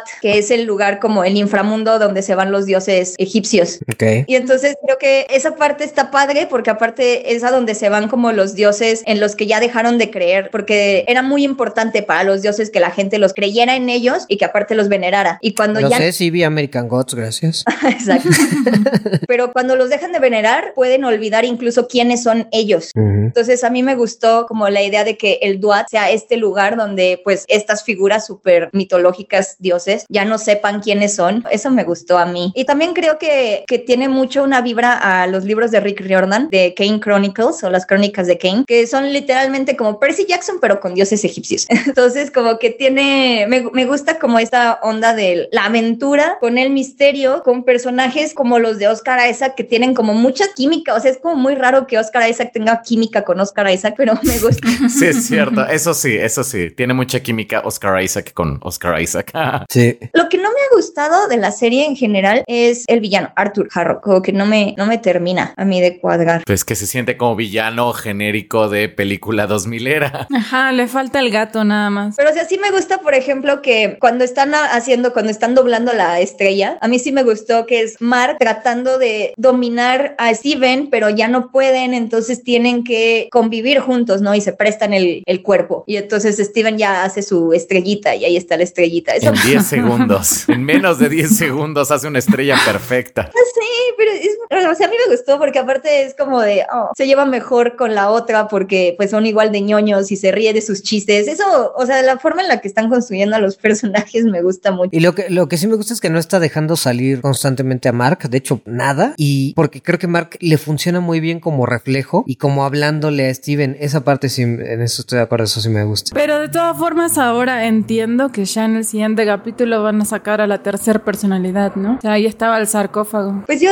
yo la dejaría como para la segunda temporada, pero sí, probablemente sí lo saque. Pero pues ya le quedan dos capítulos nada más, ¿no? Entonces probablemente lo saquen, no lo muestren y al final se quede así como de ahora yo soy el dueño. Y... Va a salir su tercera personalidad que todavía no conocemos. ¿Saben qué me gusta de, de Moon Knight? Que aunque siento que los riesgos los entiendes muy bien y siento que te los van sumando, sumando y van aumentando aumentando, aumentando. Particularmente en el episodio 3 yo dije como, ¿por qué van tan rápido? O sea, ¿por qué están cerrando tantas cosas tan rápido? Y lo que me gustó es que las consecuencias las ves y las ves en ese momento. O sea, lo de Mark, ¿no? La persecución que hay con estos vatos y que no sabes bien porque Steven toma la personalidad y entonces se va a hacer otra cosa, pero después se confunden y así. Y es como, pero al final se murieron. O sea, al final se murieron y también se murió el niño. Y es como, damn. O luego cuando regresan todas las noches, así como yo recuerdo todas las noches y las regresan. Eso que fue muy, muy estúpido, la verdad me gustó mucho esa escena cuando la regresa. También me gustó buen, o sea, me gusta que no es, siento que en otras películas de Marvel, como en Eternals, por ejemplo, están pasando esas cosotas y sientes que nadie más lo está viendo. Y aquí no, aquí sí se vio así como de, ah, no, todo el mundo lo vio.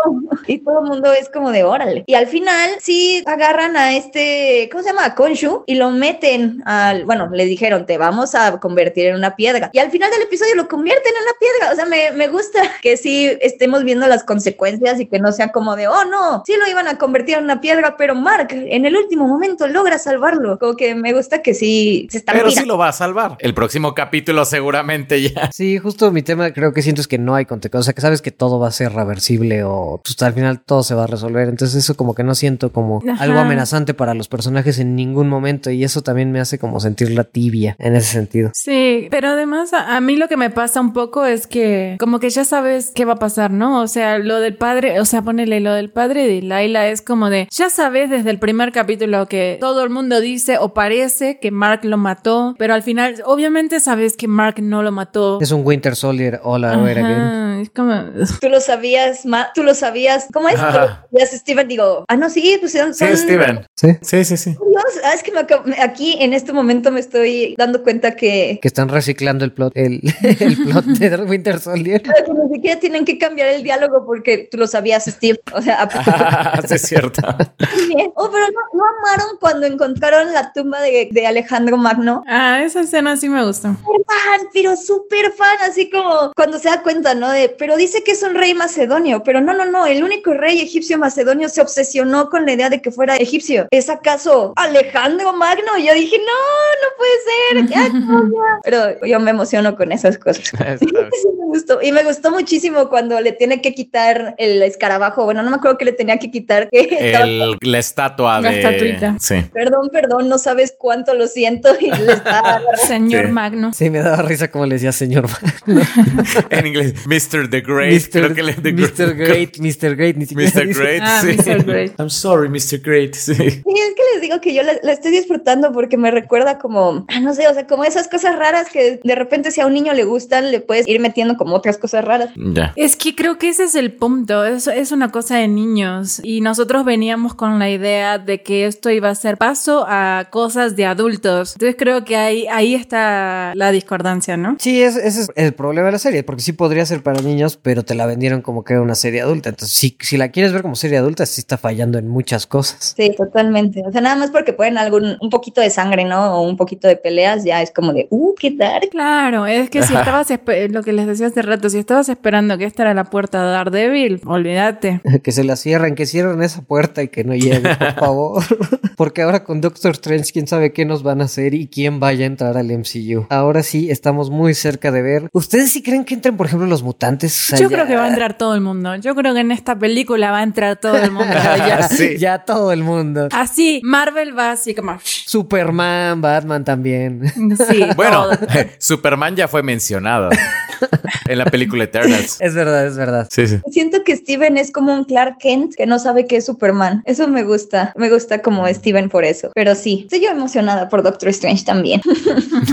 es que no sé qué esperar, la verdad. No sé, del multiverso. No sé qué esperar del multiverso de Marvel. Bueno, pero les ha gustado cómo han manejado este camino al multiverso, porque pues en teoría Doctor Strange debió ser la entrada al, al multiverso si no fuera porque, o sea, Bueno, de hecho, o sea, Es que en realidad lo es. Sí mencionaron al multiverso en la primera película de Doctor Strange, o sea, cuando Ancestral mandó a, a Stephen a que en un viaje de ácidos, sí le dijo así como, este solamente es un mundo y hay un multiverso, o sea, sí le dijo todo eso. Entonces Sí. creo que la primera vez que vimos el multiverso en Marvel fue en Doctor Strange, aunque muchos como que lo recordamos con este diálogo de, de Spider-Man, el que lo pusieron en los trailers y me molesta mucho. Oh, ¿me estás diciendo que existe un multiverso? Pero realmente sí lo vieron, o sea, sí lo vimos desde la primera de Doctor Strange. bueno, o sea, pero también piénsalo, sí molesta, pero pero han manejado muy, bueno, a mi parecer han manejado muy bien el irte echando pequeños pedacitos del multiverso, porque tienes eso en Doctor Strange y quieres que no, el tráiler generó más entendimiento para el público general de lo que es un multiverso de que lo que pudo haber hecho Doctor Strange, porque esa frasecita del tráiler de Far From Home generó en su momento, ya nos acordamos después de todo lo que acaba de pasar de No Way Home y todo lo que ha pasado desde entonces. Sí me acuerdo que tú le dedicaste un video completo a lo buena que es esa película, ¿verdad?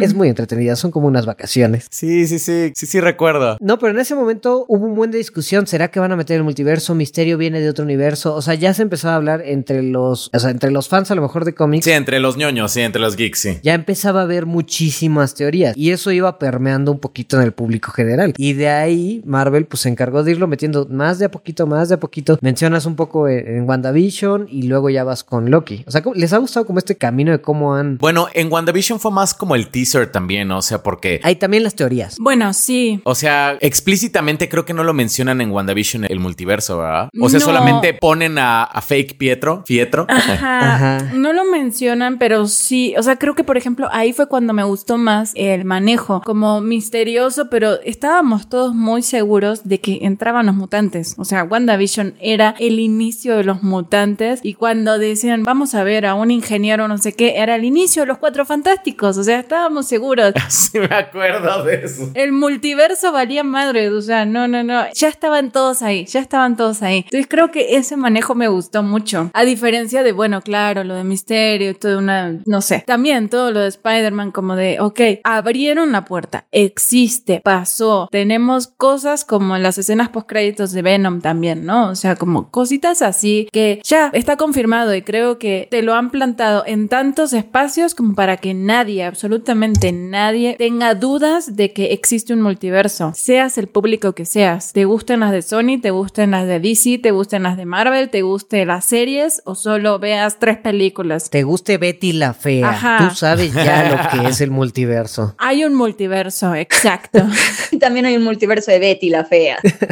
Justo iba a mencionar Warif porque yo creo que sí lo han ido construyendo poco a poco de una manera muy amigable y al final con Warif creo que fue la introducción perfecta para las personas que todavía no sabían bien qué onda con el multiverso, decir como, ah, mira, está esta serie de Marvel que se dedica cada episodio a mostrarte una versión de un universo de tus personajes favoritos. Eso a mí se me hizo sumamente inteligente y ya con eso creo que cimentaron perfecto hacia dónde iban tanto la historia de Marvel en general con el multiverso como acercar a las personas a decir como, ah, mira, hay diferentes versiones de mis personajes. Ok, lo tomo. Entonces yo sí creo que ha sido muy, muy listo la forma en la que lo han ido construyendo y me da mucho coraje que no haya salido Flashpoint antes porque le comieron el mandado a DC. Otra vez. Le comieron el multiverso a DC. El multiverso. Y aparte, o sea, realmente el multiverso es un concepto que nació originalmente en DC y que DC en sus cómics y en sus películas animadas lo ha hecho muy bien. O sea, realmente creo yo que DC maneja mejor el multiverso en los cómics que Marvel. O sea, sí me gusta más. Y tiene unas grandes historias. O sea, por ejemplo, tiene historias que son incluso más aclamadas del, dentro del multiverso que en el universo central de DC Comics. O sea, por ejemplo, está Red Son, está Kingdom Come, está este. ¿Qué otra tiene por ahí? Estoy viendo mi, biblioteca. Ah. Bueno, Injustice. Injustice es parte como de otra tierra y también digo, habrá quien le guste, habrá quien no le guste, pero ciertamente creo que sí es como un referente cultural dentro de los cómics. Entonces, pues sí da coraje que DC no lo haya hecho este antes. Y además, o sea, de los cómics, salvo por el Spider-Verse, que pues sí es como esa vendió mucho. A mí en general esos me parecen como no me gusta cómo están escritos, no me gustan ni los tie-ins, ni la historia principal de esos. Lo único que me gusta de los, del multiverso de Marvel es como el concepto de la el consejo de Reed Richards de todos los multiversos, que luego parodia Rick and Morty.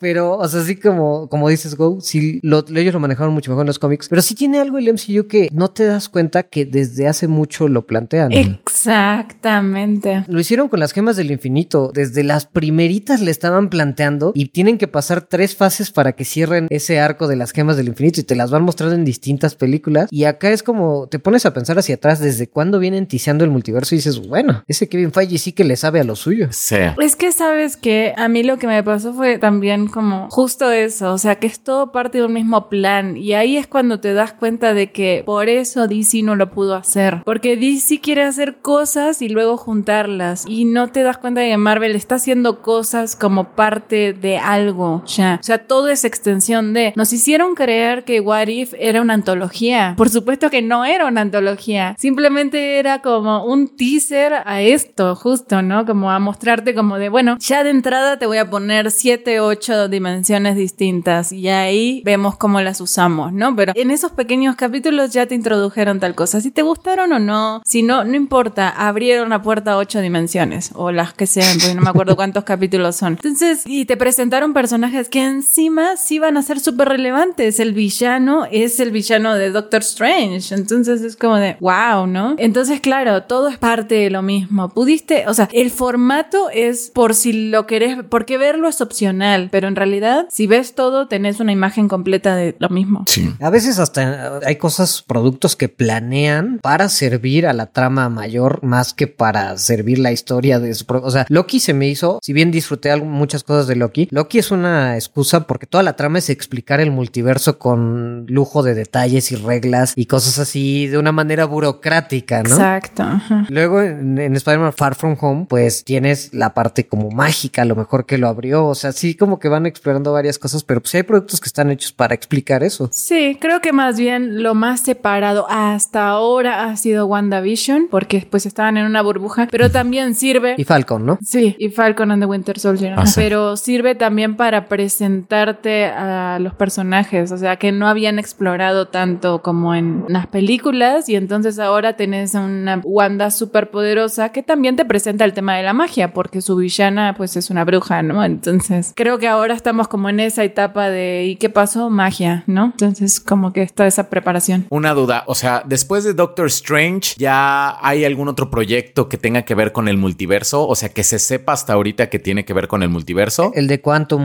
Manía, porque además tiene a Kang como el villano principal. Cierto, cierto, cierto, cierto. Pero esa hasta cuándo es? ¿2023? ¿2024? Creo que 2023, pero ya no sé. Yo diría que sí, ¿no? Porque si no se va a olvidar la gente de quién era Kang. Sí, es el 2023, ¿no? Sí. Sí, creo que sí es el siguiente año, pero creo que sí con, con Quantum Manía van a cerrar ese tema. Justo, justo. ¿Y si creen que lo cierren o realmente, o sea, porque siento que Bueno, más bien que dejen de eh, tisearlo y que ya sea como parte del status quo de Marvel, ¿no? Ah, puede ser, sí. Ándale, justo eso es como lo que me imagino. Digo, no sabemos cuáles van a ser las consecuencias de la película de Doctor Strange, ¿no? Como dicen, a lo mejor hay uno que otro personaje que ya va a estar como dentro de la línea, digamos, como del universo de Marvel, pues el que vemos como en las películas, ¿no? O sea, no sé si, por ejemplo, digo, por ponernos muy locos, así de que Tobey Maguire ya va a estar como en este universo también, o alguna versión del profesor Javier ya va a estar en este universo. No sé, pero eso me tiene emocionado. Ver cuáles Sí. son las consecuencias de la película. Sí, yo creo que más bien eso es, ¿no? O sea, yo sí creo que van a meter a todos acá y algunos, los más importantes, o sea, un mutante se tiene que quedar y algo relacionado a los cuatro fantásticos se tiene que quedar, ¿no? O sea, eh, creo que eso es como lo básico, porque los cuatro fantásticos ya está como algo ahí medio tiseado, ¿no? Yo creo que los cuatro fantásticos, o sea, yo soy de la idea que esos los van a introducir en este universo. No creo que vengan de otro universo. Yo creo que estos los van a introducir de este. Sí, porque no hay necesidad de ellos que sean de otro Sí. universo. Yo creo que los mutantes sí, porque sería muy raro que nunca, o sea, siempre hubiera habido Sí. una parte de la población que tiene poderes y nadie se había dado cuenta y con un gen muy específico.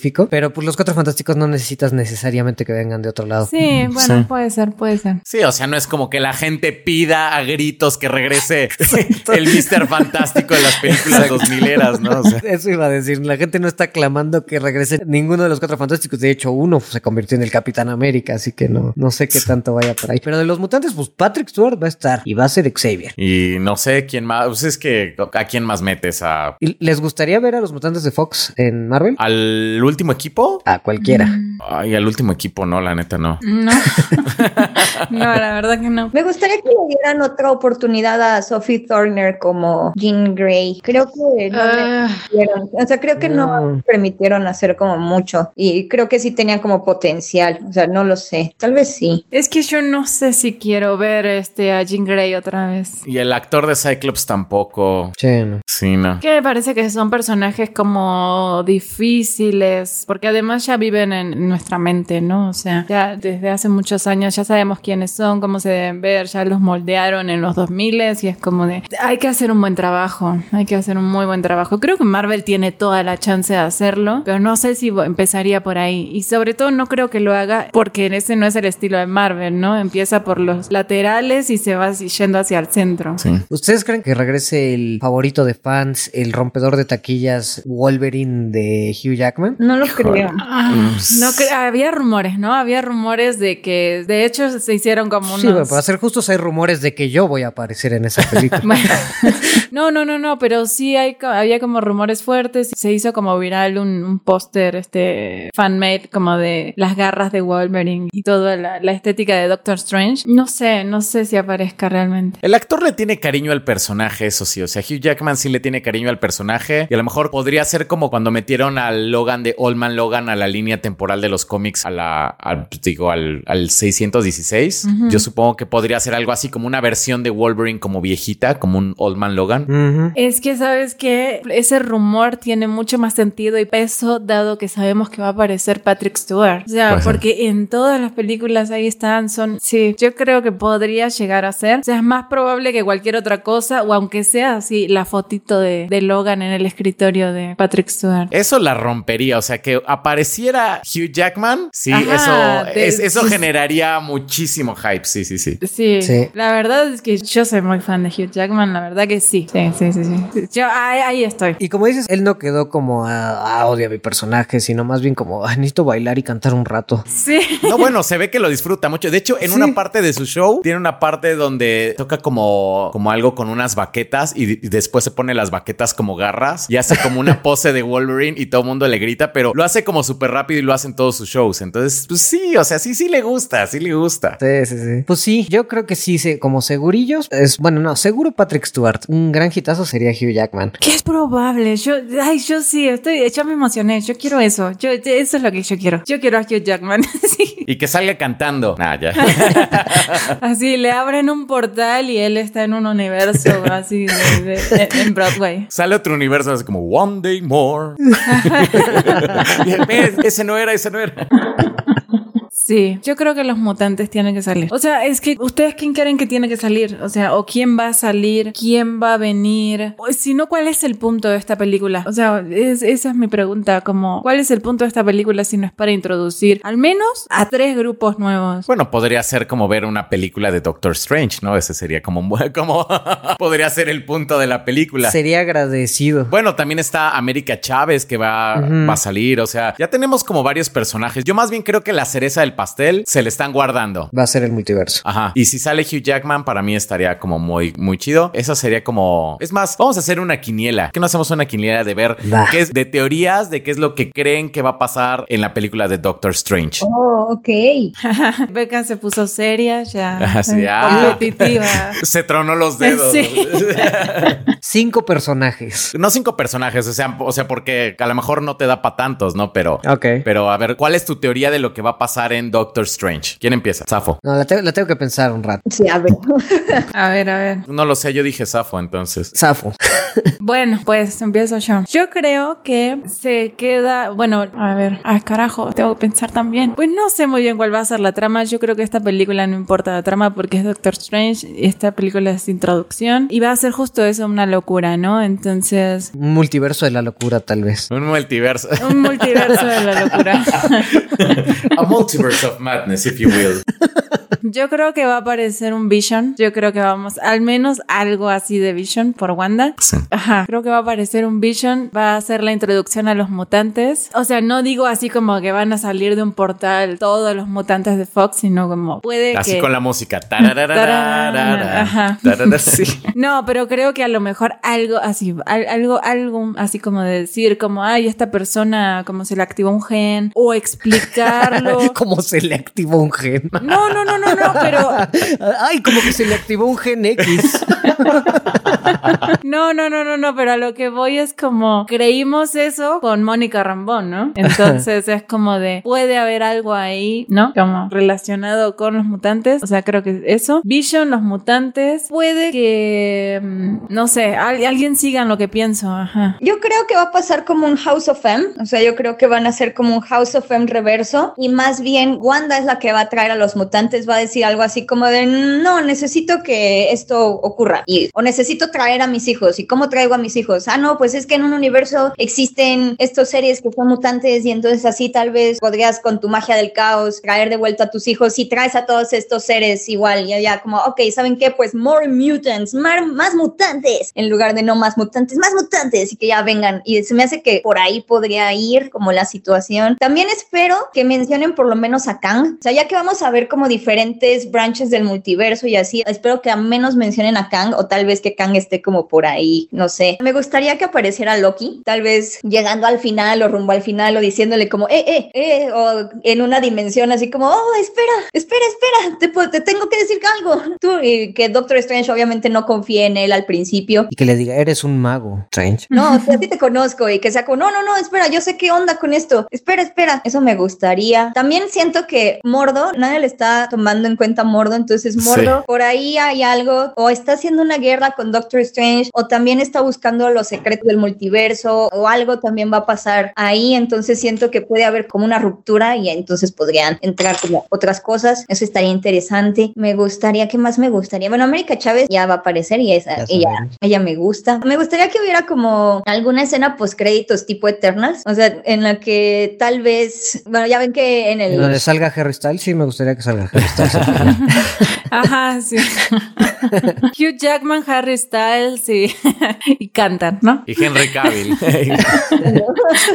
Lo que me gustaría más bien es como la escena de Kit Harrington en Eternals, que aparece la voz de Mahershala Ali como Blade. Me gustaría que también, no sé, como ya todo está muy raro, tal vez así con lo del multiverso, ya hay hombres lobo, hay vampiros, hay de todo en Marvel, y entonces ya empiecen como a meter a Blade o a Moon Knight, o sea, no sé, tal vez como que mencionen algo por ahí del equipo oscuro. Esas son mis... tu wishlist. Ajá, esa es mi wishlist. Ajá. Y, y, y entonces le- el malo vence al bueno y, y- y ya tengo el mío por si quieren. ¿O quieres tú, Hugo? Vas, vas, vas, vas, vas. Yo creo que se va a tratar más de Doctor Strange de lo que creemos. Estamos muy enfocados en el, en el multiverso, pero creo que sí va a ser una película 80% Doctor Strange. Y va a estar peleando Benedict Cumberbatch contra Benedict Cumberbatch. Y Mordo va a quedar un poquito relegado porque no creo que sea un gran secreto, sino creo que lo están diluyendo porque pues, a lo mejor no es tan gran villano porque no lo pudieron construir bien. Ah, que apri- que en una crossbones, dices. Ajá, que apliquen una Crossbones con Mordo.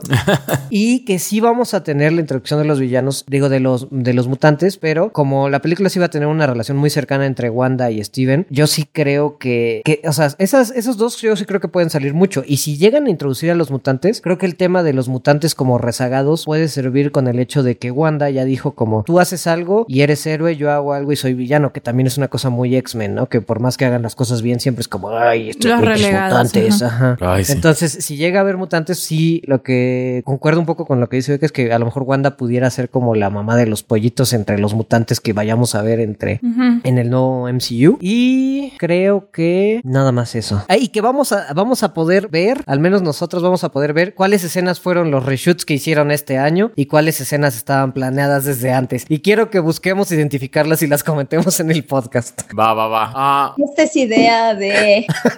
sí, que va a salir hasta Benedict Cumberbatch con menos barba y grabando una escena así rápida.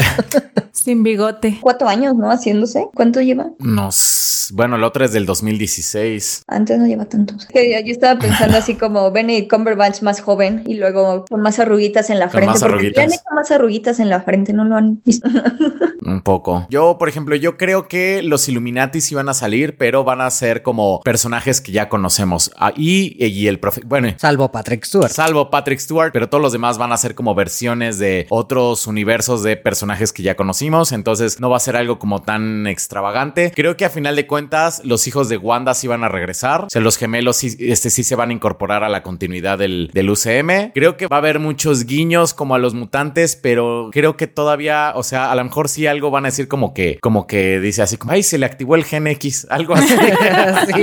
o sea, ajá, ajá, para mí eso es la introducción de los mutantes. O no sé, a lo mejor como que de repente ven que nace un niño así como azul o de un, un, niño azul así como con una cola, ¿no? No sé. de ángel. Oh, con alas de sí, como que algo sucedió, más o menos como lo de Mónica Rambeau de que la magia de Wanda como que cambió el material genético de algunas personas y esa va a ser como la introducción como a los mutantes. Yo creo que va a ser eso y no creo que vaya a haber como cambios tan grandes así como los estamos pensando, pero sí va a haber como unos guiños por ahí como interesantes. O sea, no, sí. no Hugh Jackman así apareciendo con todo y sus garras, así con Ajá. el fondo musical del tagaragara, pero sí va a haber como, o sea, creo que sí va, va, a abrir la puerta como a los mutantes. Sí, yo espero, o sea, voy a sumar a Hugh Jackman a, a mi lista de esta quinela, la verdad, porque yo quiero a Hugh Jackman, confío ciertamente que nos van a dar eso después de Tobey Maguire y Andrew Garfield. Creo también que nos vamos a quedar con la Peggy Carter, con la Peggy Carter de What If. Esta Peggy Carter se sí, va a quedar en este universo. Sí. Ah, vamos a tener, es, es, que también... Y ya no vamos a ver a Falcon como el capitán, luego se van a olvidar de. Es que sabes que tenemos, ahí hay, algo, tenemos una Peggy Carter o una América Chávez. No creo que puedan estar como las dos. Son muchas mujeres poderosas. no, no, no, yo creo que más bien ese sí, sí ese es un pensamiento como corporativo, como de no podemos tener dos capitanas, ¿no? Casi, casi. Entonces creo que América, o sea, no las vamos a tener juntas, pero sí va a ser la introducción a Peggy al universo. No creo que tenga mucho, mucho peso, pero algo. Y ya, sí, sí estoy de acuerdo con los hijos de Wanda, pero estoy segura de que alguna visión o algo de Vision vamos a tener. Okay. Y yo espero que Benedict Cumberbatch diga, vaya, esto sí que es un multiverso de la locura. si no lo dice, no me quedo satisfecho. Bueno, esas son nuestras teorías, esta es como nuestra quiniela, pero nos encantaría que ustedes también participen. Entonces, en estas semanas, mándenos por Instagram cuáles son sus teorías de qué es lo que ustedes creen que va a aparecer en Doctor Strange y las que le atinen más, vamos a mencionarlas aquí en el próximo programa, sí. Y Go les va a regalar un Blu-ray de Doctor Strange Multiverse of Madness cuando salga a la venta. No. No. gracias. ¿A nosotros también? Con sueldo de músico, claro. Me encanta que Go nada más susurró. No. No, no, sí. no, no, no, no, no. Comprometido. Entonces dejen tus quinielas para que el ganador se lleve un Blu-ray firmado por Go. Aparte con el firmado por Go, ya garantiza que yo lo voy a mandar desde Querétaro y yo voy a pagar por el envío. No, Nepal, no, no, no, no, no. Muy bien, gracias, Go, qué generoso. Pero bueno, eso fue todo y nos vemos en 15 días y vamos a estar hablando, ahora sí, a fondo, ya después de haber visto la película de Doctor Strange. Entonces, no se pierda nuestro próximo episodio que va a estar muy, muy bueno. Esperemos. Claro que lo Sí. Claro que sí. O sea, para bien o para mal, vamos a tener de qué hablar. para bien o para mal, el episodio al menos va a estar bueno. Claro. Ahí va a estar el episodio. Sí. Dale, nos vemos la próxima. Nos, Nos vemos. Chao. Bye.